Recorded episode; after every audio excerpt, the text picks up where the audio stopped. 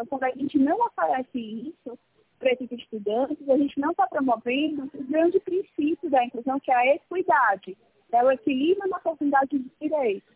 Se disse que vai ter a tal atividade né, remota, ou que tem né, uma, uma lista de documentários, de plataformas que esse professor pode acessar e criar atividades significativas para esses alunos e todos eles não conseguem, né, eu estou reforçando essa compreensão né, da, e que o direito não chegue para todo mundo.